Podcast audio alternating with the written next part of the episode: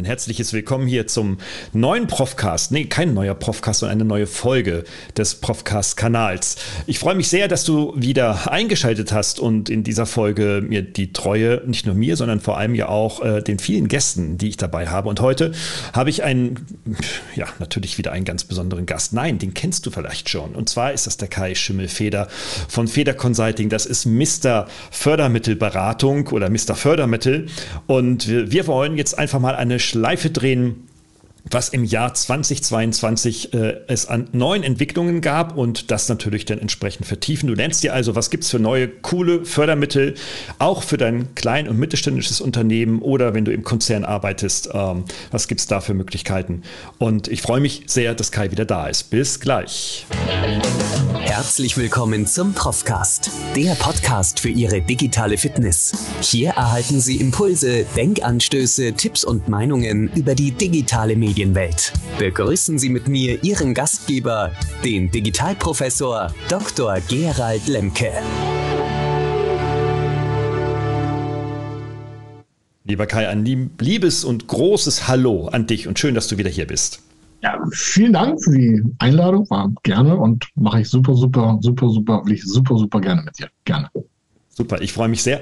Ich hoffe, die Zuhörerinnen und Zuhörer freuen sich auch. Äh, ansonsten habt ihr jetzt eine knappe Stunde Zeit, äh, das zu entscheiden, ob ihr euch freuen könnt oder nicht. Auf jeden Fall wird es sehr nutzwertig werden.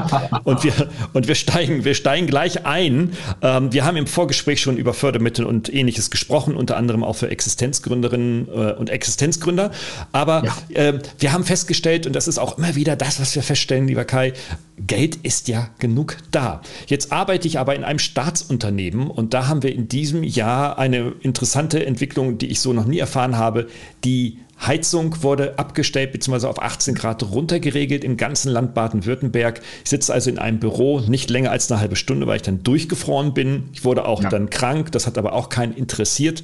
Ähm, und äh, äh, Warmwasser wurde, die Warmwasserhähne wurden abgebaut, demontiert, sodass nur noch Kaltwasser kommen kann. Das ist wohl die günstigste Variante, vom Warmwasser wegzukommen. Mhm. Und alles redet über Nachhaltigkeit und trotzdem muss wegen Corona gelüftet werden.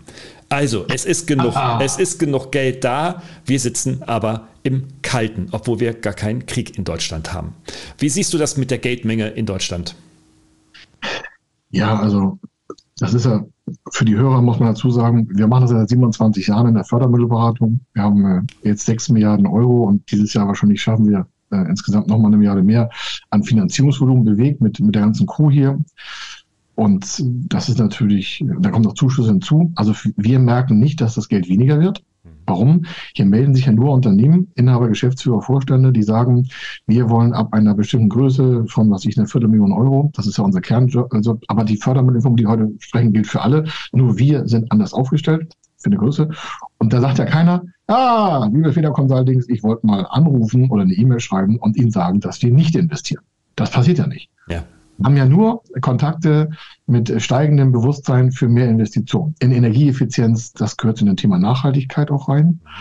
Warum? Das wird ja auch stark in der Förderung äh, beschrieben. Einige sagen, es ist zu bürokratisch. Einige sagen, oh, das ist aber alles äh, mit, mit Auflagen bedient. Ich sage, naja, es kommt auf welches, auf an, welches Förderprogramm Sie haben. Also es ist mehr Geld als 2021 und äh, 20 und auch als 2019. Die EU selber hat nochmal ein Billion, also 980 Milliarden, also rund eine Billion nochmal dazugepackt. Nur für die Jahre äh, 22, 23, 24. Der Gesamt-EU-Rahmen ist äh, eigentlich auch eine äh, Billion Euro für sieben Jahre. Jetzt haben sie mal noch eine Billion für drei Jahre dazugepackt. Das heißt, die haben das verdoppelt für die halbe Zeit. Ich glaube, da kann jeder mathematisch mal kurz durchblicken, was das heißt. Es ist sehr viel Money on the table, sehr viel Geld auf dem Tisch, das sich aber nicht einfach äh, aus dem Himmel erschüttet, sondern dafür muss man sich halt bewegen und die richtigen Investitionen vorantreiben. Und äh, ich kann nicht verstehen, warum wir in so einem Energiestress sind, muss ich dazu sagen. Ja. Ist, äh, politisch sind wir ja neutral, aber meine Meinung ist schon, dass die letzten vier, fünf Legislaturperioden hier in, in der Bundesrepublik einige inkompetente Politiker schwere Entscheidungsfehler getan haben und die Wirkung spüren wir in der Bevölkerung. Das ist natürlich etwas, was ich gar nicht lustig finde. Ja. Wir betreuen nur Unternehmen und das als Schlusssatz dazu. Und ich habe noch keinen gefunden, der dafür Verständnis hat. Und wir haben so im Jahr 7000 Anfragen, 1000 Projekte machen wir in der Umsetzung. Es ist schon eine Gewinn, ich denke, man nennt es wieder Zahl, es sind keine Millionen, aber das ist der Durchschnitt von vielen. Und das äh, zeigt auch das Bild. Wir haben einfach äh, eine Asymmetrie zwischen Wirtschaft und Politik. Äh, ich bin völlig dabei. Ich, ich, nicke hier schon die ganze Zeit äh, während deiner Worte. Also ich äh, stimme dem äh, voll und ganz zu. Und es ist natürlich auch eine Katastrophe. Ich meine, ich friere schon mal gerne ein, zwei Tage im Büro, wenn es dann wirklich also einer Allgemeinheit hilft. Und ja. von Gesetzes wegen bin ich sogar verpflichtet dazu vom, vom Dienstrecht. Andererseits aber ähm, betrifft das ja eben nicht nur mich, sondern vor allem ja auch viele Menschen, die mit höheren Heiz- und Energiekosten ja. jetzt einfach zusehen müssen, wie sie durch den, durch den Winter kommen. Ich halte das für eine diese Asymmetrie zwischen wirtschaftlichen Anforderungen, also Geld, was wirklich da ist und dem, was wir als Menschen dann letztendlich wieder als kleine ausbaden müssen, ist einfach eine Riesenkatastrophe. Also mir fehlen da, mir fehlen da mittlerweile wirklich die, äh, äh, die Worte und äh, aber so, so ist es nun mal und wir können es als Einzelne nicht ändern. Wir könnten es nur ändern, wenn wir auf die Straße gingen und mal richtig Randale mhm. machen würden. Ja. Ähm, andere Möglichkeiten der politischen Einflussnahme sehe ich da nicht, äh, weil die Lobby verdient ja an der ganzen Geschichte ja auch noch ganz gut mit. Ja, das hat sich auch reduziert. Äh, man denkt ja immer, Lobby, äh, aber da sind nur, nur noch, da ist nur noch ein Bruchteil in diesem Jahr wie im Vergleich zu den letzten Jahren. Ja. Weil jetzt natürlich auch viele Unternehmen davon extrem betroffen sind. Wir haben Kunden aus dem Bereich Stahlproduktion. Die mussten mal knapp äh, im ersten halben Jahr 40 Millionen Euro, und das war das Zehnfache, äh, der Stromvorlaufkosten äh, abdrücken. Das heißt, der Stromanbieter hat gesagt, nee, wir müssen mal eine Hochkalkulation statt den 4 Millionen 40 Millionen haben. Es schocken vielleicht einige Hörer, weil die sagen, ich kann mir schon keine 4 Millionen vorstellen. Ist auch egal. Es ist so, als wenn sie 400 Euro im Jahr bezahlen und einmal 4000 bezahlen müssen, ist der gleiche Faktor. Oder sie haben 40.000 und müssen 400.000 bezahlen, ist der gleiche Faktor. Also sie können sich das einfach runterrechnen. Der hatte jetzt 4 Millionen und muss 40 Millionen Vorauszahlung leisten. Das schiebst du ja nicht einfach mal so vom Konto weg. Dann sind die vermögend, aber es ist einfach mal eine Geldvernichtung. Das Geld kriegst du ja nicht wieder. Es ist ja nicht so, dass wir sagen, okay, wir zahlen jetzt mal ein bisschen mehr Stromkosten, sondern das Geld ist ja weg. Es ist in Strom umgewandelt, weil die Kosten explodiert sind, weil wir seit Jahren äh, Politiker haben, und das, das ist jetzt auch nicht böse gemeint, sondern es ist einfach mal ein Fakt. Ähm, die, ich will jetzt die Namen nicht nennen, damit es nicht heißt, ja, der ist gegen die und die Person. Wenn wir privat reden, kann ich auch noch eine ganz andere Nummer erzählen, weil wir haben Wirtschaftsdaten die letzten 20 Jahre zurück. Wir haben ja Softwareprogramme, wo wir rückwärts emulierte Förderprogramme haben und daran können wir ablesen, wie die Wirtschaft funktioniert hat. Also es ist jetzt nicht so, dass wir sagen, oh, das ist eine Bauchentscheidung. Also sparen wir uns das, warum wir wollen ja was Positives machen und es gibt coole, coole Förderprogramme, die aber auch darauf basieren, dass die vorigen Generationen von Politikern einfach totales Desaster produziert haben, wenn man die heutige Wirtschaft betrachtet. Und das ist ja, jetzt reparieren wir wieder aus Steuergeldern Entscheidungen aus der Vergangenheit von Menschen, die von Wirtschaft keine Ahnung hatten. Das heißt, das sind wirklich auch, die Fördertöpfe sind deswegen auch größer geworden, um eben genau ja. diese Entscheidung äh, äh, oder ja. Entscheidungen wieder auszubuttern. Ja, nicht nur innenpolitisch in Deutschland, auch Europa. Oder ja. ich nehme mal ein ganz aktuelles Beispiel. Ich freue mich, in Anführungsstrichen, ist ein bisschen ironisch gemeint, ja. dass der Inflation Reduction Act, das ist das ähm, Inflationsreduzierungsprogramm äh, der Amerikaner, das ist im August verabschiedet worden. Die sind jetzt, die haben das verabschiedet mit Geld und sind jetzt aber noch, weil die EU auf die Schliche gekommen ist, in Anführungsstrichen, also die EU ist jetzt aufgewacht vor ein paar Wochen und hat festgestellt, oh, was haben denn die Amerikaner da entschieden? Jetzt sagen sich deine Hörer, was hat denn der Förderprogramm Fuzzi da mit amerikanischen Inflation Reduction Act zu tun und so? Ja, weil die EU jetzt aufgewacht ist nach, oh, da steht drinne, dass der Inflationsreduzierungsakt hat nichts was mit der, äh, mit der, Inflation in Amerika zu tun, sondern das ist ein Bill Baylor ähm, äh, Programm aus den USA. Das hat es schon äh, zu Trump-Zeiten gegeben, den ich auch nicht mag. Aber ähm, das ist was anderes. Nur, dass man weiß, dass wir nicht irgendwie lustig auf der Seite von Amerika, von Amerika stehen. Aber aus dieser ganzen ähm, Veränderung von Förderprogrammen, die es auch in Amerika gibt, hat sich halt dieser IRA, Reduction äh, Act ergeben. Und der hat ein Gesamtvolumen von 740 Milliarden Euro. Okay. So, wie kommt das zustande? Will ich nicht groß jetzt äh, im Detail, weil die sagen sich, okay, alle Unternehmen, die mehr als eine Milliarde Gewinn machen in Amerika, das sind 200 Stück. Es gibt 200 Unternehmen, die machen pro Jahr mehr als eine Milliarde Gewinn. Die müssen so und so viel Geld mehr an Steuern zahlen, zwar 15 Prozent, und daraus wird das Ganze finanziert. Die Inhalte sind, ja, es dürfen noch Batterien aus amerikanischer Produktion sein. Wir wollen die Medikamentenkosten für die, äh, für die ähm, Bewohner maximal auf 2000 Dollar im Jahr begrenzen. Der Rest zahlt der Staat. Also die, das, ihr merkt, da sind verschiedene Wirtschaftsprogramme drin und aber auch viele Endverbraucherprogramme, damit die einfach weniger Geld bezahlen und das Geld bei denen im Haushalt bleibt, damit die einfach von der Inflation nicht so einen starken Einschlag haben. Was haben wir hier in Deutschland? Wir reduzieren die Wärme. Amerika macht was anderes. Die sagen sich, wir reduzieren die Kosten von Medikamenten und machen das mit Steuergeldern. Ob das der bessere Weg ist, weiß ich nicht. Aber in Amerika spart aktuell keiner an der Wärme. Ja, das ist ja in Deutschland ist das ja auch durchaus eine linkspopulistische Position. Ne? Also das ist, eine, das ist eine wirtschaftsvernichtende Population. Ja. Warum? Ähm, das macht ja eine innere Haltung. Das brauchen wir jetzt ja nicht beide groß psychologisch runterbrechen. Das ist ja nicht so, dass die Leute jetzt mit jedem Tag lächelnd aufstehen und sagen, boah, cool, dass ich bei 17 Grad im Schlafzimmer aufstehen kann. Ja. Einige finden das toll, einige nicht. Also Förderprogramme gibt es genug. Ich kann dazu nur auffordern, warum? Es sind Steuergelder, die sind schon da.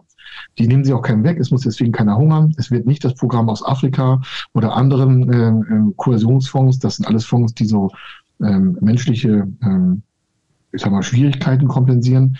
Das ist jetzt höflich ausgedrückt. Ja, wir haben Hungersnöte auf der Welt und dafür ist, gibt es extra Fonds. Extra. Ja, 300 Milliarden und ein paar zerquetschte, also das ist ähm, viel Geld. Aber es gibt halt für die Wirtschaft auch Fonds. Da reden wir von knapp 600 Milliarden, 700 Milliarden und äh, jetzt auch noch eine äh, Milliarde oder, eine Billion, Entschuldigung, äh, eine Billion noch mehr. Also wir haben 1,5 Billionen für die Wirtschaft. Das sollte hier und da reichen. Ist gesteigert worden. Aber man muss sich halt auf den Weg machen, gerade als kleineres Mittelunternehmen, da was zu tun. Um jetzt mal Praxis zu sagen, um das abzuschließen, alle reden über, ja, Gründung ist so schwer es gibt, es gab dieses Jahr noch nicht mehr, also so viel Gründergeld wie dieses Jahr gab es seit 15 Jahren nicht. Nur, dass man das mal hört. Ja, ne? Also wir haben noch nicht so viel Geld gehabt für, für Gründerförderung wie in 2022. Ja, und ja, lass uns da vielleicht mal so deep diven. Ähm, es gibt also viel Gründergeld, aber ich erlebe es dann in der Praxis auch selber. Also beispielsweise, wir haben im Vorgespräch über ex, äh, ehemalige Studierende gesprochen, die jetzt schon ja. zehn Jahre raus sind und dann jetzt sich äh, selbstständig machen und so weiter, ähm, denen es aber trotzdem nicht leichter fällt, an dieses Geld zu kommen. Äh, das, das war in der Corona-Zeit alles viel einfacher und wir wissen, da muss viel rückabgewickelt werden und wieder viel ja. eingeholt werden. Das ist richtig. So leicht soll es nun auch wieder nicht sein.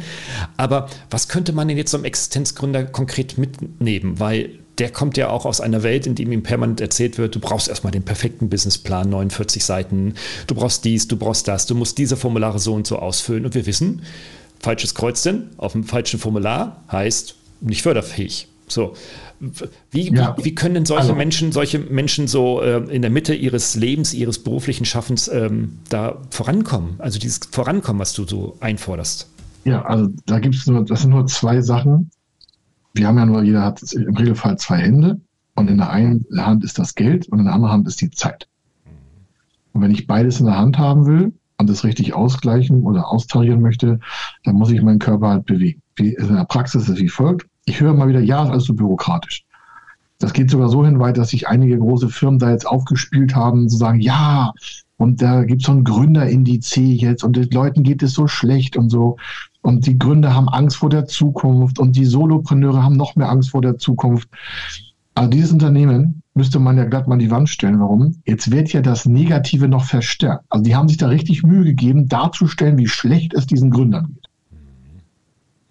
Haben aber keine Forderung an die Politik, das zu verbessern. Ist ja auch nicht deren Job. Warum Unternehmer sein heißt Unternehmer sein. Man unternimmt das und bleibt nicht auf einer Stelle stehen. Das heißt also, es gibt ganz viele Informationen draußen, wo sich Menschen mit einer sagen wir, ähm, schwachen Motivationshaltung, deren intrinsische Motivation jetzt nicht auf dem höchsten Punkt ist, wiederfinden und sagen, genau, für Gründer ist es schwierig.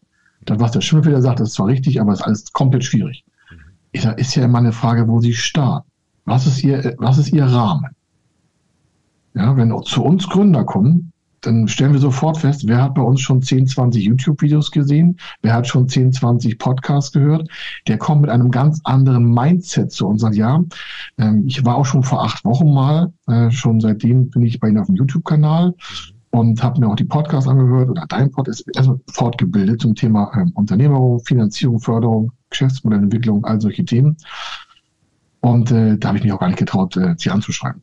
Und dann fragt jemand bei uns, warum nicht? Naja, ich habe schon gemerkt, bei Ihnen muss man ja relativ klar ankommen. Ich sage, naja, schon eine Selbstverständlichkeit für Unternehmer ist ja klar, ist mit sich was der Geschäftsidee. Ja, aber ich habe in den acht Wochen Da habe ich mir jeden Tag vier Stunden Fortbildung selbst auferlegt. Ja, jeden Tag vier Stunden. Ja. ja, immer nach der Hauptarbeit und nach dem Studium bin ich jeden Tag von 18 bis 22 Uhr nur in Fortbildung gegangen. Das ist ja kostenlos auf YouTube. Ich sage, ja, richtig. Ähm, da haben sie jetzt nichts von. Er sagt er zu mir, aber ich hatte davon eine Fortbildung, habe gemerkt, dass mein Mindset zu tief quasi angelegt war. Ich kam aus dem Studium, ich kam aus der Solopreneurheit oder ich war angestellt in sonst wo Konzern und da ist ja eine andere Welt. Und die vergleichen diese alte Welt mit der zukünftigen Anforderung und sagen, oh, das ist ja anstrengend. Und dann kommt natürlich eine falsche Weggabelung und sagt, ja, das ist alles bürokratisch. Und dann kommen natürlich Dummdeppenstudien und sagen, ja, die Solopreneure, die haben so schwer. Doch mal, hier ruft keiner an, der sagt, mir geht schlecht. Hier rufen Menschen und Unternehmen an, kleine, große, von Solopreneur bis äh, zum Konzern, im Kern aber Unternehmen so bis 250 Mitarbeiter, das ist unsere 80-Prozent-Marke. Wir haben 600, 700 Anfragen, also Projekte in Umsetzung jedes Jahr von weniger als sogar 100 Mitarbeiter. Und äh, die sagen nicht, es ist schwer. Die sagen, wissen Sie, ich habe gesehen, das könnte ein bisschen bürokratisch werden. Ich kaufe Ihre Leistung ein, können Sie es bitte umsetzen? Ich sage, das ist genau der Job, den wir machen. Mhm. Und andere sagen wieder, nee, ich habe das Geld nicht. Ich sage, naja, wenn Sie das Geld nicht haben, besorgen Sie es. Ja, ich habe kein Geld. Ich sage, Sie haben keine Freunde. Nein. Okay. Keine Freunde? Kein keine, wenn Sie keine Freunde haben, dann brauchen Sie kein Geschäft auch machen, weil Sie haben es also irgendwie nicht geschafft, kommunikativ so positiv zu wirken, dass Sie irgendwie Freunde haben. Das hört sich jetzt auch mal an, aber wenn du als Unternehmer es nicht schaffst, deine Leistung zu Kommunikationszwecken in die Welt zu tragen, dann wird es ja keiner kaufen. Weil nur weil du das irgendwie in der Schublade hast, eine tolle Idee oder einen tollen Businessplan, ja, aber der nicht wirksam wird, dann nützt dir auch keine Förderung. Warum? Die erreicht dir die Förderung gar nicht, weil du nicht selbst in Motivation bist, da jetzt auch alles zu geben. Ja, das ist dann halt diese Extrameile, über die wir dann häufig sprechen. Ne? Also wer ist bereit, wirklich die Extrameile zu gehen und ja. sich dann halt vom äh, durchschnittlichen Leistungsvermögen des, äh, sag ich mal, durchschnittlich äh, Angestellten, und ich meine das jetzt nicht äh, despektierlich, sondern, mhm. ähm, sondern äh, Unternehmer sein und Entrepreneur sein heißt, äh, durch die Extrameile halt wirklich äh, Vollanstrengung zu liefern, sieben Tage die Woche in der Startzeit ähm, und seiner Überzeugung zu folgen und seiner Motivation zu folgen. Ja, ich meine. Ich glaube auch gar nicht mehr, dass das eine Extrameile ist. Ich glaube einfach, das ist, das ist 100 Prozent committed. Und es ist nicht so, dass es eine extra Meile ist. Also ich habe das aufgegeben. Das habe ich dieses Jahr. Das, also das ist ja deine Sache, meine Sache. Ich höre das auch wieder. Ja, wir müssen eine extra Meile gehen. Sage ich, wieso extra Meile? Was ist denn jetzt als Unternehmer eine extra Meile? Ich habe mich entschieden, ich will Unternehmer sein, ich will, ich will Solopreneur werden. Dann habe ich ja mich entschieden. So, das ist ja keine extra, das ist eine Entscheidung. Und dann sagen die, ja, man muss ja mehr tun, als äh, 40 Stunden bei Volkswagen angestellt zu sein oder 35 Stunden Woche am Band. Mhm. Ich sage ja, aber die haben ja auch eine Entscheidung getroffen. Es hat sich ja keiner gezwungen, sich selbstständig zu machen. Mhm. Nee. Sage, also können Sie mal kurz die Extrameile mal kurz beschreiben. Was ist die Extrameile? Ja, äh, ich arbeite zwei Stunden länger am Tag. Ich sage, das ist keine Extrameile, das ist normal. Ja, aber ich will ja auch Vermögen aufbauen und meine Work-Life-Balance halten. Ich sage, okay, das wird jetzt schwierig. Work-Life-Balance selbstständig machen für die ersten drei bis fünf Jahre dann doch lieber angestellt bleiben und äh, den großen Irrglauben der Rente verfolgen. Ähm, wie meinen das? Ich sage, naja, Sie haben das noch nie gemacht, Selbstständigkeit. Das ist das erste Mal. Sie haben noch nie ein Unternehmen gekauft oder was der auch für, für ein Handicap hat, in Anführungsstrichen Finanzierung und Förderung zu bekommen. Ob das Energieeffizienzprogramme sind, es, es geht ja um Geld. dann sage ich, das ist das erste Mal für Sie. Ja. Oder sagt der Projektleiter hier, ne, wir stellen mal die gleichen Fragen. Wie oft haben Sie schon gemacht? Noch nie. Okay, was heißt das für Sie? Ja, es ist neu. Ja, wenn es neu ist. Hatten wir schon mal andere Gelegenheiten im Leben, wo etwas neu war?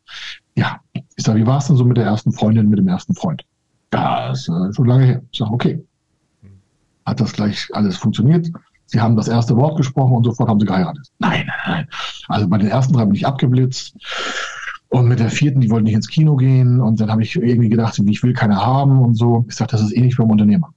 Bei den ersten drei Kunden sind sie abgeblitzt. Der vierte wollte das nicht ins Kino gehen und der fünfte sagt, sie sind kein Unternehmer. Also wo ist jetzt die extra Meile? Das ist das Leben. Das ist das Leben. Das ist interessant, dass du das so ausdifferenzierst jetzt gerade mit der Extrameile. Also Extrameile verstehe ich jetzt zunächst erstmal so als Metapher für eine Mehranstrengung und die mussten tatsächlich nicht in Zeit gemessen werden. Also da stimme ich dir vollkommen zu. Man kann ja. auch in 20 Stunden sehr, sehr, sehr produktiv und effektiv sein. Ähm, aber Extrameile verstehe ich eher so im psychologischen, ähm, äh, vielleicht so eher in der Haltung selber. Das heißt also, wenn dann solche Probleme auftauchen oder wenn ein Problem auftaucht, dass etwas nicht funktioniert, höre ich nicht auf, sondern ich bringe mich dann über diesen Graben, der vor mir sich aufgetan hat. Ich versuche über diesen Graben. Machen das nicht Angestellte auch? Zu kommen. Also, hier sind Angestellte, die, die ja, ja. das, was du beschreibst, auch jeden Tag. Vielleicht ist das eine Einstellung des Mindsets allgemein. Ist das ein Mensch, der einfach sagt, ich löse Probleme? Genau, richtig. Und dann, dann ist das für mich auch keine extra Meile, sondern es ist für ihn normal. Für jemanden, der sagt, okay, ich bin hier 35 Stunden irgendwo angestellt, kriege, was ich, 3000 brutto, 4, 5, was ist mir auch für egal wie viel, ist nicht entscheidend, das hat er sich ja auch ausgesucht. Und wer dann sagt, ja, ich hatte im Leben keine Chance, ich sage, okay, welche haben sie ergriffen? Ja, denn selten, also selten eine Chance. Fürs ist ja, für andere ist, also ich sehe bei uns, ich bin dankbar, dass wir nicht alles hier Unternehmer sind. Warum? Dann hätten wir keine Mitarbeiter. Also für mich ist auch keine Trennung zwischen Mitarbeiter und Unternehmer, sondern es ist einfach eine, eine Aufgabenstellung. Ich kann das nicht, was alle Mitarbeiter können und die können nicht das, was ich mache. Aber die Aufgaben sind natürlich in ihrer Komplexität und in ihrer äh, jetzt auch intellektuellen Fähigkeit natürlich schon sehr unterschiedlich. Ne? Also, ja, genau, jetzt, deswegen, alle sind wertvoll. Ne? Alle sind alle, wertvoll. Alle sind wertvoll, das ist richtig. Aber als Unternehmer oder als Existenzgründer hast du einfach dann eine Komplexität, du hast es ja angesprochen, ja. angefangen vom Businessplan bis hin zur ja. Vermarktung von Dienstleistungen, die noch nicht so richtig klar sind. Ähm, also das ist so komplex, äh, da neigt der normale, also wir Menschen, ich im Übrigen auch, dann mhm. zu sagen, ach naja, dann lehne ich mich lieber zurück, mache Netflix an. Ne? Da muss ich nicht so viel denken. Übrigens ist das ja mit dem Denken ja so, so, so weit her mittlerweile in unserer Gesellschaft geworden. Ja, aber du siehst das gleiche. Auf der anderen Seite steht der Fördertopf.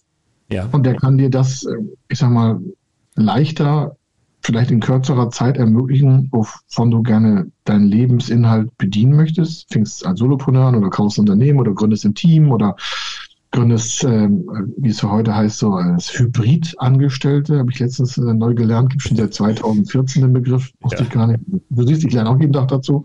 Ja. Das zu bezeichnen, Hybrid-Angestellte, was ist denn das jetzt wieder für ein Habe ich gedacht, äh, Okay, ich, anyway. Wenn, mein, wenn mein Töchterchen, Kai, wenn mein Töchterchen mich fragt, irgendwie so, was soll ich mal werden, und wir sagen, du wirst Hybridangestellte. Das ist, das ist geil. Aber was muss ich denn da machen? Ja, alles oder nichts, egal. Und vor allem, egal von wo. Ja. Also bitte äh, auch die, an die Hörer, weil wir, wir driften ja ganz schön in verschiedene Themen ab, nochmal zurück. Warum Hybrid angestellt? Da gibt es Förderprogramme für. Deswegen haben wir das bei uns neu aufgenommen. Hybridangestellte also hybride Menschen äh, oder Erwerbs, hybride Erwerbstätige heißt es übrigens, Entschuldigung. Hybride Erwerbstätige gibt es eine tolle Studie vom IFM, Institut für Mittelstandsforschung in Bonn.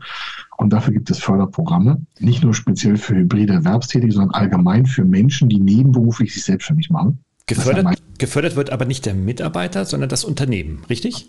Genau. Mhm. Da das ja meistens, äh, der ist irgendwo angestellt, was ich 20, 30, 40 Stunden und macht dann nebenbei fängt er an, was ich bei Amazon Business, sein Business aufzubauen. Das ist so der erste Punkt, wo man sagt, okay, da gibt es vielleicht ein Förderkit für oder du willst dann in den nächsten ein, zwei Jahren, das ist ja so ein Förderprogramm in Hamburg, da musst du innerhalb von vier Jahren nach dem ersten Tag der Nebenbei-Selbstständigkeit, muss dein Ziel sein, innerhalb von vier Jahren die Vollselbstständigkeit zu erreichen. Muss dein Ziel sein. Dann heißt das ja, wie, wie weißt du das nach?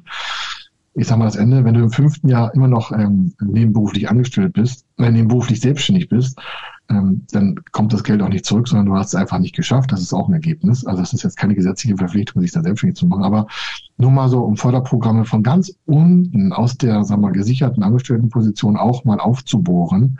Und ja, das hat was mit einem kleinen Businessplan zu tun. Der ist noch nicht ganz so groß, weil es ja selbstständig nebenbei ist. Mhm. Und ja, es hat was mit Bürokratie zu tun. Man muss ein paar Anträge ausfüllen. Und ja, man muss die richtigen Kreuze stellen. Aber es kann keiner sagen, ist so schwierig in Deutschland. Deutschland hat die da. weltweit best ausgebauteste und vereinfachte Förderpolitik überhaupt auf der Welt. Ähm, das ist in anderen Ländern nochmal ein ganz anderer Zacken, viel weniger Auswahl und viel komplizierter mit sehr viel Schriftform, Erfordernis in Eigenworte. Das heißt, da ist ganz wenig Formular, wie in Deutschland. Da ist sehr viel Formular, man kann viel ankreuzen und vorgeben, aber auch ein Nebenbei-Angestellter, um das mal als Position zu haben. Das ist jetzt nicht unser Zielklientel, aber nur damit wir mal sagen, ja, so schlimm kann es gar nicht sein. Und dann geht es immer weiter. Ja, es ist immer was mit Schriftformerfordernis zu tun. Warum geht es? Es geht um Geld. Und wenn es um Geld geht, muss es irgendwie schriftlich sein. Das ist völlig klar. Das muss ja auch nachvollziehbar dokumentiert sein und so weiter. Also ich meine, alles gut, ja. Aber dieser nebenbei Angestellte, ich habe da noch mal eine kurze Nachfrage, weil ja. es interessiert. Also, wer wird jetzt noch mal gefördert? Wenn ich also ein nebenbei Angestellter ja. mit einem Vierjahresförderprogramm bin, wird das Unternehmen dafür gefördert, dass sich mein Mitarbeiter selbstständig macht, richtig? Nicht. Deren, du bist, was ich bei Daimler angestellt und sagst, nebenbei fange ich an mit äh, selbst Stricken, ein Gewerbe aufzusetzen mhm. und verkaufe selbst Strickmützen. Dann bist du ja nebenbei selbstständig. Und das wird gefördert. Und dann wird die Person gefördert, die sich nebenbei selbstständig macht. Das fände ich als Arbeitgeber jetzt gar nicht so lustig, oder? Oder ist das jetzt die neue Kultur? Du hast ja eine gesetzliche Begrenzung. Im Regelfall darfst du ja, glaube ich, maximal eigentlich zehn Stunden nebenbei arbeiten. Mhm. Ähm, wird aber nicht geprüft, aber so ist, glaube ich, die Regelung. Mhm. Und du darfst dein Arbeits- und Dienstverhältnis nicht davon äh, negativ beeinflussen lassen. Und äh, es gibt auch öffentliche Stellen, die, ähm, ich weiß es, aus dem Krankenhausbereich musst du dir das genehmigen lassen, dass du nebenberuflich so und so viele Stunden die Woche arbeiten darfst. Mhm. Ja, ja, ja. Das im öffentlichen Dienst, also im öffentlichen Sektor ist, ja, das, genau. ist das fest geregelt, ja, das stimmt. Also da fängt das an. Ne? Aber davon haben wir jetzt keine Kunden, weil das nicht unser Brett ist, weil die werden kaum eine Viertelmillion einfach investieren. Das passiert selten. Kai, lass uns über deine Kunden in 2022 reden, jetzt am, kurz, cool. vor, kurz vor Weihnachten. Ähm, aus welchen Branchen kommen die? Also was sind die, äh, die äh, Förderthemen, die in diesem Jahr sehr, sehr gut gelaufen sind? Also, äh, was sich abzeichnet, ist, äh, das war vorher schon in 21 zu sehen, aus Corona raus sehr starke Unternehmenskäufe. Also die äh, Verkäufe von Unternehmen sind noch größer, eine Menge geworden, also noch mehr Unternehmen, die verkaufen wollten, hatten keinen Bock mehr auf Corona, hatten keinen Bock auf Corona-Wirtschaftshilfen, hatten keinen Bock mehr auf die Zukunft. Warum haben wir gesagt, das ist undurchsichtig, ich weiß jetzt nicht, was passiert.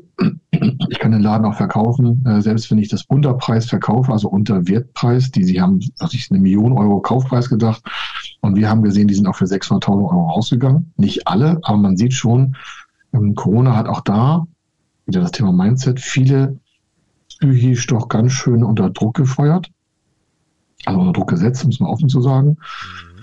Ob mit und ohne Förderprogramm ist egal. Das hat sich in 2022 fortgesetzt. Die Anzahl der ähm, zu übernehmenden Unternehmen ist nochmal um 30 Prozent gestiegen. Wir sind jetzt bei über 200, ich glaube 50.000 Unternehmen, die denken, sie müssten ihr Unternehmen verkaufen. In, nur in Deutschland, ne? 250.000 Unternehmen. Das sind locker mal äh, dementsprechend auch 2,5 Millionen Arbeitsplätze, die davon beeinflusst sind. Schon wirtschaftlich eine Aussage.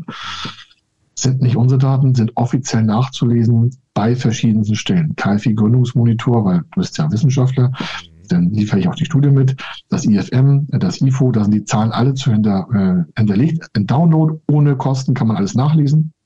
Also nicht irgendwelche ähm, Fake News, sondern echte Fakten, wissenschaftlich unterlegt, auch hergeleitet mit Abbildungspositionen und dementsprechend auch in der Datenquelle da offiziell einzusehen, damit wir da mal auf den Fakten reden. Ich mag gerne Fakten besprechen und nicht irgendwelche theoretischen Sachen. So, das ist ein Thema. Energieeffiziente Maschinenanlageninvestitionen, ein Riesenthema. Also da haben wir auch nochmal 15 Prozent Wachstum bekommen. Hat sich in Corona nicht so stark abgezeichnet, ist aber seit Februar, März, April sehr stark. Das Thema Energieeffizienz. Da war ein Wunder, da war der Krieg und einmal haben die gemerkt, huch, wir haben so teure Energiekosten. Also die Investition in energiesparende oder energiesparsam verbrauchende Maschinen Lebensmittelproduktion ist ein großes Thema. Verpackungsindustrie ist ein Riesenthema bei uns, haben wir weit ausgebaut. Die brauchen ja große Verpackungsmaschinen. Die kosten mal zwei, drei, vier, fünf Millionen Euro. Und wenn man die halt energiesparsam äh, baut, also dass man sie mit Bauteilen versieht und auch den Ablaufprozess innerhalb der Verpackungsproduktion, kann man ja andere Verfahren ansetzen. Da ist der Ingenieur und Wissenschaftler wieder gefragt. Und weil das eine Vorleistung ist, diese Maschine besser energetisch aufzustellen, wird dann der Käufer der Maschine, also das ist der Unternehmer, der kauft eine energieschonendere Maschine und der kriegt dafür äh, Geld, weil äh, pro eingesparter Tonne CO2 gibt es zwischen 500 und 900 Euro. Das ist schon eine Menge Geld. Ich mache ein Rechenbeispiel. Und, äh, ähm, wir haben verschiedene Lebensmittelproduzenten und Verpackungsbereiche bei uns und äh, da haben wir jetzt äh, im Sommer abgeschlossen. Es hat aber auch vier Monate gedauert. Warum? Weil das technisch sehr anspruchsvoll war. Nicht, weil die Förderung so schwierig war, sondern technischer Anspruch der Beantragung. Äh, 6 Millionen Euro Maschine und äh, 1,2 Millionen Euro gab es den Zuschuss für die äh, in der Zukunft nicht eingeblasenen CO2-Emissionen. Also das wird dann auf die Zukunft, äh, auch auf die Nachhaltigkeit geachtet und da gab es einen großen Zuschuss. Und das machen wir sehr stark. Äh, Unternehmensgruppe ist sehr stark. Gründung ist, äh, ist immens, voll der Nachholbedarf nach Corona. Und entgegen aller Zahlen, die irgendwo stehen, ja, das Gründungsgeschehen hat sich nochmal verschlechtert. Nee, nee, das hat sich von denen verschlechtert, die vorher sowieso schon keinen Bock hatten. Und die Gründer, die Bock hatten, haben gesagt, jetzt erst recht. Das kann ich ganz klar hier abzählen, können wir gerne unsere Studien betrachten. Also da nochmal danke, dass wir darüber reden dürfen. Du hast sehr viele junge Menschen, sehr viele junge Hörer. Da kann ich nur sagen, lasst euch nicht von negativen Meldungen in irgendwelchen Medien, egal welcher Sender, egal welcher Kanal, egal welche Paper News ihr lest, macht euch ein eigenes Bild, sprecht mit Menschen, die in the business sind, wie ich immer sage, die echte Daten haben aus der Praxis und folgt nicht irgendwelchen Reportagen von irgendwelchen Nachrichtensendern, die innerhalb von acht Stunden zehnmal das Gleiche bringen, dass die Welt irgendwie halt untergeht. Die Welt geht nicht unter und wenn, dann ist es sowieso zu spät. Machen wir uns ein schönes Leben, setzen tolle Problemlösungen in die Welt, schaffen neue Unternehmen, schaffen Arbeitsplätze. Warum? Zum Beispiel deine Studenten, das werden ja die Menschen sein, die in neuen Arbeitsfeldern jetzt schon arbeiten. Die kreieren doch unsere Zukunft. Klar. Mhm. Das finde ich so fantastisch, dass wir da auch ein bisschen reden können. Und also bitte nicht abschrecken lassen. Ja, es mag hier und da mal vielleicht einen Schmerz geben, den man nicht eingeplant hat. Aber Unternehmertum ist wie ein Boxkampf oder ein Marathon verwechselt. Es hört nicht auf. Ja, also um, um, um äh, jetzt äh, fern der Fakten eine äh, subjektive Einschätzung mit reinzubringen, das ist mir viel zu faktenorientiert hier, also ganz oh ungewöhnlich hier. nicht, dass ich das nicht mag, aber sogar mein Kernjob ist, aber ja. ähm, nein, aber es ist schon so, dass wir, dass das, was du jetzt sagst, natürlich auf ja, roundabout 50 Prozent der Menschen auch zutrifft. Die haben auch richtig Bock drauf und äh, gerade ja. auch die jetzt so in Verantwortung, in Führung in Unternehmen sind und so, die haben auch richtig Bock drauf und die ziehen das, die ziehen diesen Karren auch weiter weg und das werden auch die äh, aktuellen oder beziehungsweise die ehemaligen Studierenden jetzt, die da schon längst im Job sind, machen das auch weiter. Aber wir mhm. haben natürlich auch immer in Deutschland so polemisch gesagt und faktenwissend äh, rund 50 Prozent, die sagen irgendwie so, nee, nee, also nicht so, die war so schön und so, das Wirtschaftswunder war so klasse damals und so. Warum wieder Wirtschaftswunder und so, weißt du, so nach dem Motto, mach mich happy, mach mich reich, mach mich schön, aber ich möchte ja. nichts dafür tun. Und ich glaube, das muss einfach auch so ein Appell sein, auch jetzt gerade im digitalen ja. Bereich, ja. Wenn ich Digitales nicht gestalte, dann machen das andere für mich und dann bin ich kein Akteur, sondern ich bin ein ja. Opfer, um in der GNZ-Sprache zu bleiben. Ja, ja. Oder? Wie siehst du das? Total. Ja, ey, das ist neu. Da können die Stunden, da habe ich letztens einen Vortrag gehalten, war eine riesen fette, will ich, ich sag's mal so offen, bin ja schon ein paar Tage älter, äh, also als 30, bin ja jetzt 52, ich glaube 54, 52, weiter, nee, 54. Aber ich fühle mich wie 32. Geringfügig älter als 30, ja, ja. Sehe ich ja, geringfügig. Ja. Aber nicht, dass ich sage, ja, das sind so die alten Herren, so weiße Haare. Aber habe ich so kurze Haare, da kann man die Farbe gar nicht erkennen, das ist der Vorteil. Also ich habe keine weißen Haare. Nein, jetzt mal im Ernst. Viele verwechseln ja so Lebensalter mit irgendwie Trägheit. Das ist bei uns was ganz anderes. Wir suchen ja auch immer neue Leute, die da dementsprechend also Angestellte sind. Und da merkst du den Spirit. Und dann sind diese Leute total begeistert, wie digital wir intern die Prozesse schon haben. Weil die denken, wir arbeiten noch mit fünf Durchschlägen. Die sagen, hier ist nichts mit Durchschlag. Schon seit Jahren nicht. Und dann sagen sie, ach, das wusste ich gar nicht. Und dann sage ich, warum? Ja, also digital ist ja vieles noch ganz offen in Deutschland. Ich sage, genau. Und äh, gibt ja auch da eine Rangliste, auch mit Studie. Ich weiß, du willst es ein bisschen lustiger haben, aber wir sind in Deutschland echt äh, auf dem drittletzten Platz in Europa. Ja. Wenn wir äh, mal England rausnehmen, oder Großbritannien sind wir 26 Positionen, davon sind wir Platz äh, 22.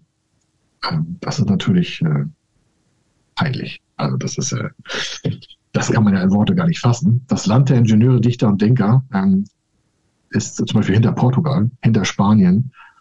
Und äh, das sind natürlich, ist jetzt auch nicht bewerten gemeint, aber wir haben ein Volk von 80 Millionen, das äh, die größte Wirtschaftskraft in Europa, hinter äh, vor Frankreich mit 60 Millionen Einwohnern und haben es nicht geschafft, die Weichen zu stellen, schneller zu sein als der Rest.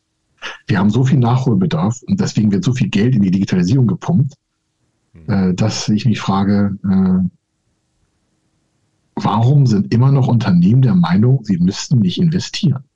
Das kann ich nicht mehr verstehen. Das muss doch jetzt jedem klar sein, egal in welcher Nachricht das man sieht. Ja im Bewegtbild, in Print, in, in, Vorträgen, überall. Also wenn ich deine Toolbox nehme, ja, da hast du ein Buch geschrieben, deine Toolbox. Alleine die Impulse, die daraus entstehen können, ja. müssten doch bei jedem Unternehmer jeden Tag neue Geschäftsideen hervorrufen, die er in seinem Unternehmen, in seinem Geschäftsmodell wieder zu einer neuen Produkteinheit überführen kann um damit dann zukunftsfähig zu sein. Also das ist das Thema Digitalisierung. Da haben wir so viel Aufholbedarf, dass, äh, dass also also wir müssten hier eigentlich äh, eine ganze, ein ganzes Hochhaussilo bauen, eigentlich für Mitarbeiter, die sich nur um Digitalisierung von Unternehmen äh, bauen, die wir dann mit Förderung bedienen können. Ja, ja würde ich würde ich sofort, wäre ich sofort mit dabei und, ja, und äh, würde sogar die Schere dem Bürgermeister hinterher tragen, wenn das so der Fall wäre zum, äh, für die. Ich rufe dich an. Ich, wir sind dabei. Ich habe ja, im Vorfeld gesagt, was wir alles vorhaben. Das eine Thema ist die Spezialabteilung für Digitalisierung. Die haben wir ja schon seit fünf Jahren, aber die werden wir nochmal doppelt ausbauen, weil ähm, es liegt oftmals am Geld, muss man dazu sagen. Wir haben ja durch Corona sehr viel Liquidität eingebüßt in den Unternehmen. Das muss man auch ganz offen sagen. Klar. Das ist jetzt kein Eingriff. Und da ist natürlich auch eine gewisse Zurückhaltung, ich sag mal Investitionsangst, Klammer zu, vorhanden. Gerade in kleineren mittleren Unternehmen, die jetzt nicht so äh, das Geld ähm, mal locker liegen haben, um mal 2, 3, 4, 500.000 Euro für Digitalisierungsprojekte äh, einzusetzen. Aber das ist genau der Fehler. Die können auf Förderprogramme zurückgreifen und können sich den Erfolg vorfinanzieren lassen. Den Erfolg vorfinanzieren heißt in diesem Fall, die können die gesamte Digitalisierungsstrecke jetzt umsetzen und fangen dann vielleicht mit Zuschüssen gerechnet erst in ein, zwei, drei Jahren mit der Rückzahlung der vorinvestierten Mittel an. Da sind die Zuschüsse schon drin, Förderkredite, Eigenkapital, da kann man tausend Sachen machen, aber man muss es halt auch wollen. Ja, das ist ja immer dieses äh, Wollen können dürfen, diese Triade äh, bei uns, bei uns Menschen, die, wenn dann die äh, Ambivalenzen aufeinandertreffen, also viele Menschen mit diesen Ambivalenzen im Unternehmen zusammenarbeiten, natürlich keine klare Fahrtrichtung gibt. Ähm, das ist, glaube ich, so das große Problem. Es gibt da einfach kein, äh, äh in vielen Unternehmen kein äh, einheitliches Commitment, ähm, ja. sich in diese Richtung zu bewegen. Das nehme ich wahr. Und das ist ein ja. Grund. Es gibt immer, es gibt nie einen Grund. Äh, die gibt es nur in bestimmten blauen Parteien. Ähm, aber äh, es gibt äh, viele Gründe, aber das ist sicherlich ein gewichtiger Grund, den ich beobachte. Ich nehme, ich nehme auch wahr, ähm, also fern dieser schlechten Positionierung Deutschlands, äh, jetzt schon seit 20 Jahren im Übrigen, im unteren Drittel oder Viertel, ja, besser leider. gesagt, ähm, ja. nehme ich wahr, jetzt mit unserer, du hast die Toolbox angesprochen, du meinst äh, die KI-Toolparty.de, ja. ähm, ne, die wir jetzt in diesem Jahr ja gelauncht haben im Juni und da wir haben jetzt seitdem 15 Live-Webinare gemacht, ähm, weil wir, also wir heißt der Christopher Mein und ich, die mhm. äh, Mission verfolgen, jeder kann KI und jeder, der sich mhm. nur damit beschäftigt und wir ihm zeigen, was er damit machen kann, äh, hat nur eine Chance. Er muss überzeugt sein, äh, mit dem einen Tool oder mit dem anderen etwas zu machen, weil man damit Innovationen nach vorne treibt. Ähm, einerseits, aber andererseits auch Produktivitäten schafft. Und drittens vor allem dann auch die Jobs der Mitarbeiter enriched, also anreichert. Ne? Man macht einfach Mitarbeiter fähiger, ja. ähm, digitale Environments, also Umfelder und bis hin zu Geschäftsmodellen mitzuentwickeln. Und äh, dann nehmen wir Folgendes wahr, das ist jetzt so meine Botschaft vor diesem Hintergrund, dass wir ähm, in diesen Webinaren in der Regel ausschließlich nur diese First Mover haben. Wir haben also die, die eine gewisse Affinität zum Digitalen haben, die auch schon mal was ausprobiert haben, die kommen dann. Ja. Äh, aber die andere 50 Prozent, die anderen 50 Prozent unserer Gesellschaft, die anderen 40 Millionen, die kriegst du da nicht rein wir machen es ja schon umsonst, aber die kriegst du da nicht rein. Und die wollen auch nicht überzeugt werden, sondern die diskutieren lieber im aktuellen FAZ-Podcast, hey, es gibt da jetzt einen neuen Chatbot, der äh, schreibt dir äh, äh, neue Texte und diskutieren, bevor der überhaupt erschienen ist, darüber, wie schlecht das ist und dass die Kultur unseres ja. Abendlandes ja schon längst untergegangen ist. Wo ich so denke, irgendwie so, ja, wirklich, wenn die FAZ im Digital-Podcast mit zwei Protagonisten, denen man an, also zumindest andeuten könnte, okay, dass sie eine ja. digitale Affinität haben, dann darüber sprechen, das, also wirklich kulturkritisch denn hinterfragen, was ja notwendig ist. Aber hey, da ist was noch nicht auf dem Markt. Das ist eine unfassbar disruptive Technologie von OpenAI, ja. die die da auf den Markt geworfen haben. Milliardenschwer. Das wird die ganze Welt wird das disruptiv verändern und dann wird darüber in Deutschland diskutiert, wie schlecht das doch ist. Und sie bedienen damit die konservativen Leute, die 50 Prozent innovationsfeindlichen in unserer Gesellschaft, die sagen, oh, was muss ich mich bewege, sitze ich auf dem Sofa, gucke Netflix, wenigstens das, ja. Ähm, und äh, das ist, es ist, es ist ein, da bleibt nur Unverständnis. Ne? Aber so, es ist die Realität. Es ist voll bei dir. Aber es, ja, ja. es ist die Realität. Weißt du, und mit denen musst du ja auch gar nicht darüber sprechen, ähm, welche Fördertöpfe gibt es sondern die sagen, die, die, sagen nur irgendwie so, ja, Förderung nehme ich mit, aber ich musste dafür bitte nichts tun. Und, und, da hast du mir ja im Vorfeld erzählt, wie, wie, wie viel Berater sich in Deutschland so krakenartig so äh, genau ja. dieses Bedürfnis befriedigen, aber letztendlich scheitern. Kannst du dazu noch mal was sagen? Ja, gerne. Es gibt quasi so wie, Batterie, wie, wie, wie Hühnerbatterien gibt es äh, ein, zwei Anbieter in Deutschland, die das ähm, mit äh, quasi Fördermittelberatern, der Begriff ist da nicht geschützt, mhm. in einer Art ähm, Batterie, ähm, also einem quasi industrialisierten Prozess, äh, Förderanträge schreiben. In diesem Bereich ist das Innovation. Und Innovationsförderung ist relativ sehr stark strukturiert vorgegeben. Was muss wo stehen, in welchem Antrag, welches Wording, welche Worte, welche Innovationssprünge, wie müssen die dargestellt werden und all solche Dinge. Und die akquirieren halt Unternehmen und sagen, hey, wir regeln das alles für sie und sie müssen am Ende nur unterschreiben. Das ist jetzt kein Witz, das ist die Kurzfassung. Und dann schreiben die denen was. Das heißt, die gehen auf die Webseite, holen ein paar Daten raus und schreiben aus den offiziellen Daten irgendwie ein Entwicklungsprojekt, was das Unternehmen niemals umsetzen würde, weil es die Kompetenz gar nicht hat. Die haben die Mitarbeiter Ja, ja. Aber die haben den Förderantrag fertig und sagen, ja, sie können dann einfach sich 45 Prozent Personalkosten als Zuschuss bekommen und äh, dann haben sie ein Jahr halt fast 50 Prozent Personalkostenersparung. Ja. Und äh, das machen viele Unternehmen. Die wissen aber nicht, dass das Subventionsbetrug ist. Oder wissen es vielleicht schon, weil sie auch unterschreiben, weil auf dem Antrag steht genau, wann ist was Subventionsbetrug. Und das ist Subventionsbetrug. Warum? Das ist Täuschung von Tatsachen. Ne? Vortäuschung von Tatsachen bei Antragstellung ist sofort Subventionsbetrug. Dann sagen einige, ja, ich habe äh, mich entschieden, ich nehme das Geld nicht an. Ich sage, das ist egal. Mit Unterschrift auf den Antrag ist das Subventionsbetrug, ja. sobald der per Post liegt. Das vergessen ja immer viele. Die denken, ja, ich habe das Geld gar nicht bekommen. Ich sage, das ist egal. Sie haben den Antrag falsch gestellt. Und solche äh, Berater, da habe ich ja natürlich echt eine, eine, Hasskappe auf. Warum?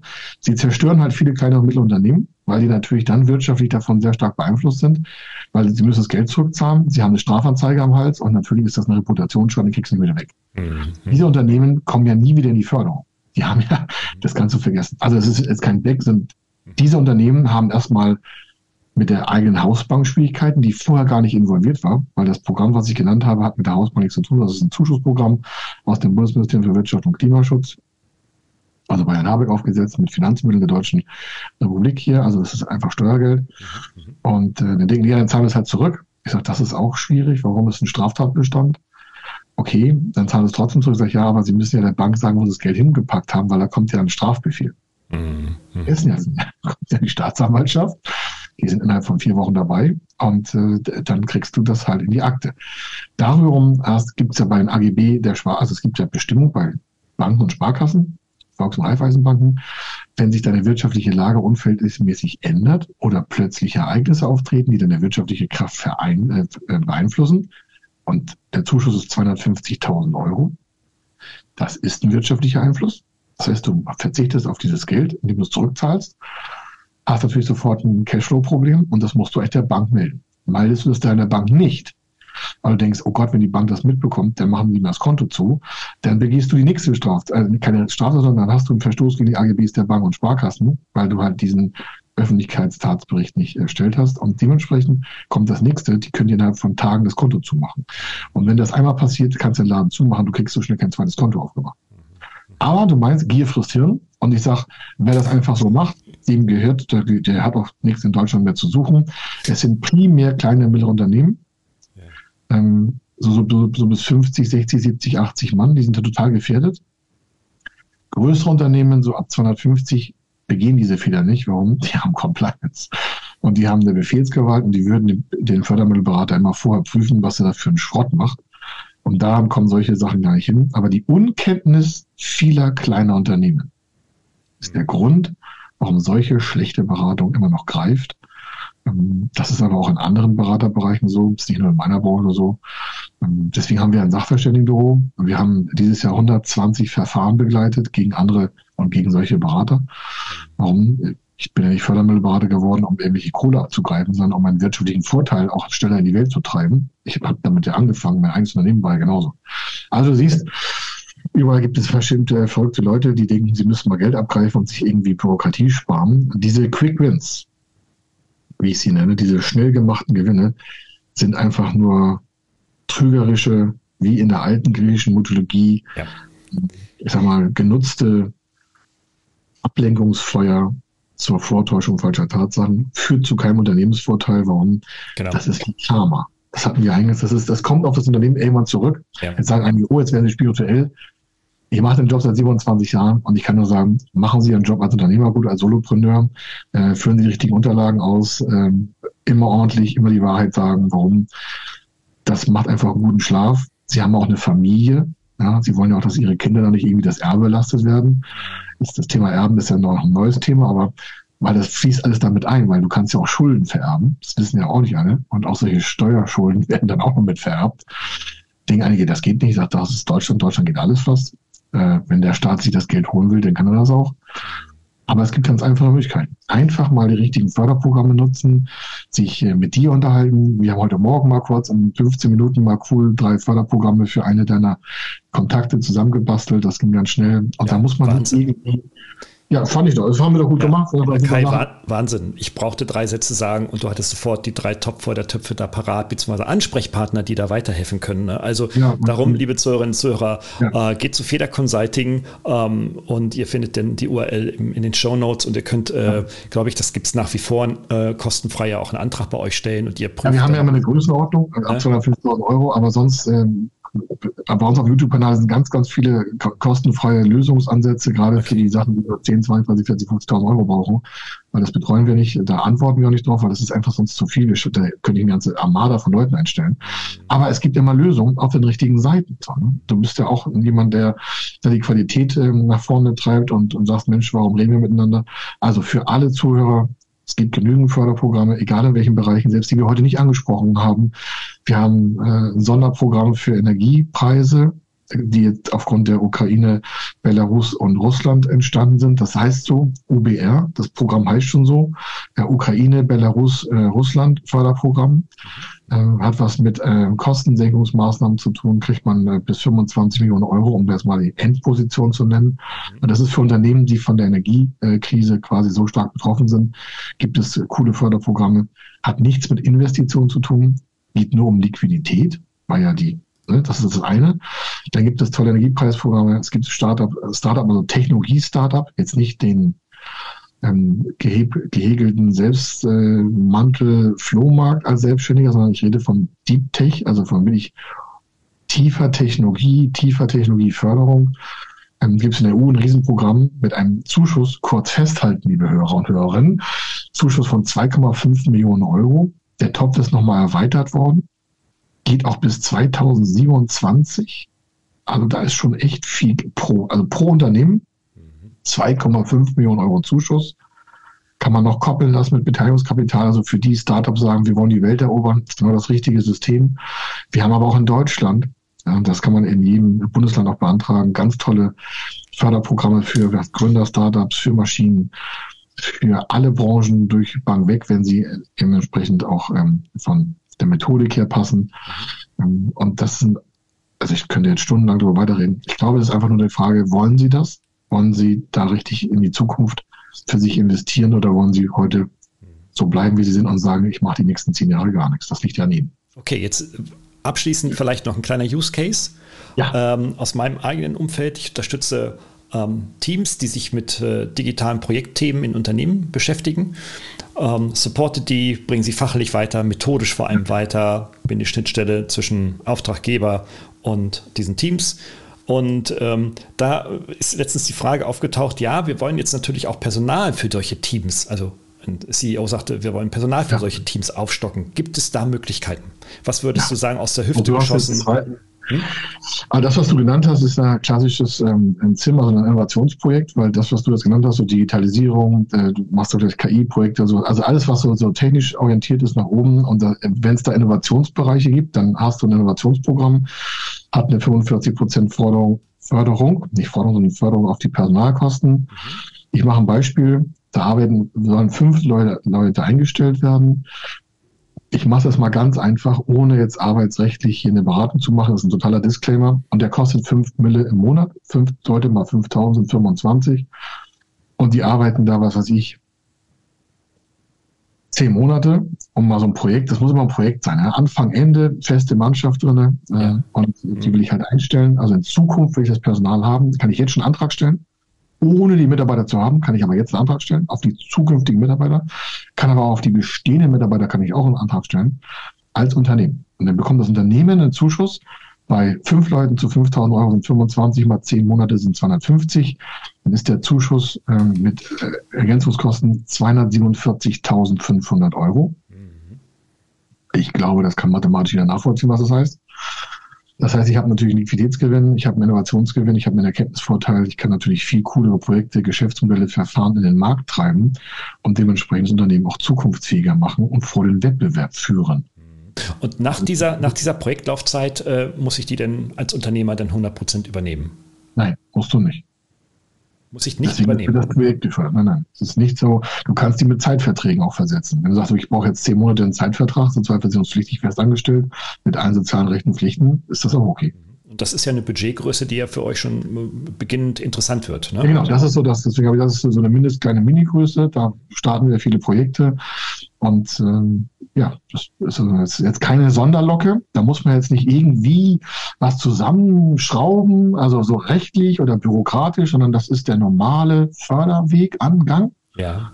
Und äh, ja, auch da wird Papier schwarz gemacht, aber es ist jetzt nicht irgendwie, es ist keine Steuergestaltung, es ist keine Finanzgestaltung, es ist keine Fördergestaltung, es ist einfach für uns Frühstücksgeschäft. Das ist der normale Weg. Äh, Mitarbeiter behalten, einstellen äh, auf Zeit. Das Programm hat noch viel mehr Möglichkeiten, aber das ist das Basis-Frühstücksprogramm, wirklich das Basis-Frühstücksprogramm. Und wenn jemand sagt, ja, die Summe ist mir viel zu klein, sage ich, okay, nächste Stufe ist 500.000 Euro Zuschuss, das ist auch noch zu klein, sage okay, nächste Stufe ist 1 Million Zuschuss, das ist auch noch zu klein, sage okay, nächste Stufe ist 2,5 Millionen Zuschuss, sage okay, gucke ich mir mal an. Also es gibt ganz verschiedene Programme, die äh, Zuschussleiter noch hinauf. Mhm. Ähm, und da ist einfach die Frage, wo will das Unternehmen hin? Hat es eine Kalkulation? Kann man da quasi Daten schon mal ablesen, wo das eigentlich hinlaufen soll? Und es gibt auch kleinere, um jetzt mal das auch nochmal abzurunden, so zum Ende hier. In Hannover, äh, Hannover. In Hannover sitzt die N-Bank als Beispiel, damit wir auch mal ein paar Fakten wieder nennen können. Und die hat ein Förderprogramm, das nennt sich niedrigschwellige Innovationsförderung. Weil ich glaube, wir haben jetzt so hoch geredet, dass einige denken, oh, da wird nur die Mars-Mission gefördert oder das nächste Facebook. Ich sage, nie. Es gibt in Niedersachsen und auch in anderen Bundesländern ein Förderprogramm, nicht nur in Niedersachsen, aber die haben das mal erfunden. Vor fünf Jahren, glaube ich, haben die damit angefangen und das Wort niedrigschwellige Innovationsförderung in den Raum zu stellen hat man mit Handwerksleistung angefangen, also da wurden Handwerker gefördert, eine niedrigschwellige Innovationsförderung voranzutreiben, ist dann auf Dienstleistungen und auf alle anderen Branchen ausgeweitet worden. Das Programm gibt es heute noch. Andere Förderländer, also andere Bundesländer haben dieses Förderprogramm auch ähnlich in einer eigenen Gestaltung.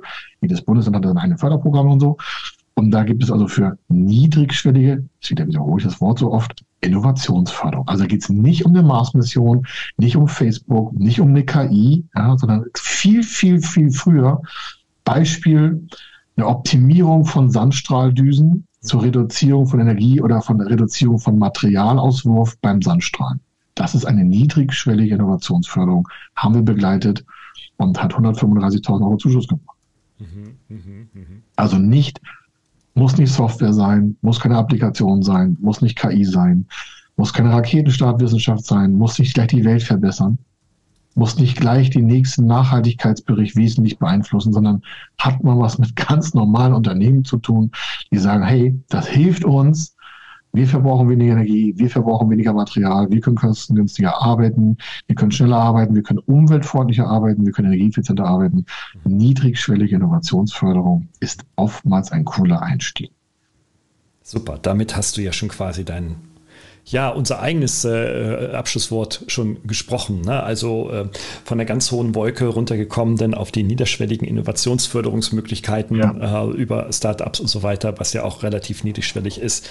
Ähm, also hervorragend, wirklich klasse. Ich danke dir viel für diese Einblicke. Jetzt sag aber abschließend noch, ja. jetzt möchte sich jemand ähm, äh, jetzt also so ein Digitalteamunternehmen oder ein niedrigschwelliger Innovationsförderungsinteressent ja. Äh, möchte jetzt mit äh, dir zusammenarbeiten arbeiten und jetzt kennen die dich noch nicht. Äh, was haben die für Möglichkeiten? Ähm, wenn Sie ein Projekt haben, dann haben wir eine Webseite, äh, also federconsulting.com, www.federconsulting.com. Das ist äh, unsere Hauptschlagader, da kommen die meisten drüber. Da gibt es einen Fördercheck und da testen wir vorab die Anfrage gebührenfrei ohne Vertrag, ohne alles, aber wir hätten gerne die Daten zum Projekt, damit wir es überhaupt mal durchtesten können. Dann läuft das bei uns durch die ganzen Förderprogramme durch. Das wird händisch gemacht, weil es da äh, über 5100 Förderprogramme gibt. Die hat doch keine KI hinterlegt. Und äh, so sind da Menschen dran, die sich damit beschäftigen, mit ihnen Kontakt aufnehmen und sagen, Mensch, was wollen sie denn machen? Genau, hinterfragen das auch nochmal. Nicht despektierlich hinterfragt, sondern einfach, um es zu verstehen. Ja, das, äh, Kommunikation ist ja alles im Leben, also jedenfalls bei solchen Sachen. Das ist der erste Aufschlag, wenn jemand sagt, ja, ich bin noch nicht. Das wäre etwas, wo wir sagen, da haben Sie irgendwas Konkretes schon vor. Wenn Sie sagen, ich bin noch nicht so weit, dann einfach ähm, fördermittelberatung.tv bei YouTube eingeben oder meinen Namen, Kai Schimmelfeder. Der Vorteil meines Nachnamens ist, den gibt es nur einmal in dieser Form. Und wenn Sie das bei YouTube eingeben, kommen Sie auf unseren Kanal. Da sind jetzt äh, knapp diese Woche 800 Videos insgesamt hoch schon, so 800. Und das ist in Playlist unterteilt. Und einer davon ist Innovation, einer davon ist Startup gewerbliche Unternehmen, da gibt es ganz viele Differenzen. Das heißt, man kann sofort auf das Thema aufschalten. Sie müssen also nicht 800 Videos angucken, sondern Sie können in den Bereich, in dem Sie glauben, sich wiederzufinden, sofort Lösungen finden, Hilfestellung, wie die Vorgehensweise ist, um sich dann quasi mit uns auch kommunikativ weiter zu unterhalten. Podcast haben wir auch, aber das höre ich jetzt auf. Auf jeden Fall sonst einfach ähm, federconsulting.com, Kontaktformular, E-Mail schreiben, fertig aus. Wunderbar. Deutschlands kompetentester Fördermittelberater, war heute im Profcast hier. Unbedingt ähm, die Videos anschauen. Ich muss das auch mal wieder machen. Äh, jetzt danke auch für deinen Hinweis. Ähm, aber bei 800 Videos, da weiß ich manchmal auch nicht, wo steigst du gerade ein. Ist ja extra selektiert. Also kann jeder einzeln gucken. Ja. Ah, weil es dann auch irgendwie 100 Millionen andere interessante Videos gibt. Äh. ja, leider. aber, und weil ich auch nicht jeden Tag Förderanträge stelle. Aber wer sich dafür natürlich massiv interessiert, ist ähm, bei, bei Kai Schimmelfeder und in dem YouTube-Kanal und den ganzen Medien, die da drumherum. Auf jeden Fall super, super gut aufgehoben. Und ich kann wirklich da nur Reputation äh, dir geben, da im Austausch, in der, in der Zusammenarbeit. Wir haben ja auch schon mal einen Fördermittelantrag äh, schon mal durchgekaut. Ähm, äh, das ist wirklich alles hochvalide und hochprofessionell und grenzt sich wirklich von der breiten Masse des, äh, der, der Einzel, äh, Einzelkämpfer es gibt wenige gute, aber auch viele schlechte, wie du schon erzählt hast, ja, deutlich, ja. deutlich, deutlich ab. Ja, also unbedingt, ähm, und mit Kai kann man jederzeit und immer sprechen. Deswegen äh, habt Mut, euch mit dieser Thematik zu beschäftigen, eure Bude, euer Unternehmen, eure Ideen nach vorne zu bringen, weil da wartet niemand drauf, euch zu helfen. Da müsst ihr schon selber aktiv werden. Ich glaube, das ist die ganz wichtige Botschaft auch von heute. Super. Beste Botschaft ever. Ah, beste Botschaft beste ever. Bo ja, will ich. Das ist, das ist Perfekt. Lieber Kai, ich danke dir. Ich wünsche einen super, super vierten Advent ähm, äh, ja. und äh, natürlich äh, erfolgreiches 2023, von dem ich überzeugt bin, dass es wirklich ja. noch erfolgreicher wird. Das wird fantastisch. Ich wünsche allen Hörern äh, für, für ever einfach eine fantastische Zeit. Ähm, machen Sie das Leben schöner gucken Sie auf die schönen Dinge des Lebens, denken Sie an Ihre Familie, an Ihre Kinder, hören Sie diesen Podcast von Gerald und dementsprechend holen sich die Impulse ab. Warum? Das ist einfach Ihre Zukunft. Sie können heute schon ein bisschen lustiger hineinblicken, wenn Sie einfach mal ein paar Sachen mehr umsetzen. Also vielen Dank für die Zeit. Ich wünsche euch was. So, ich drücke nur noch einen Knopf. Ciao.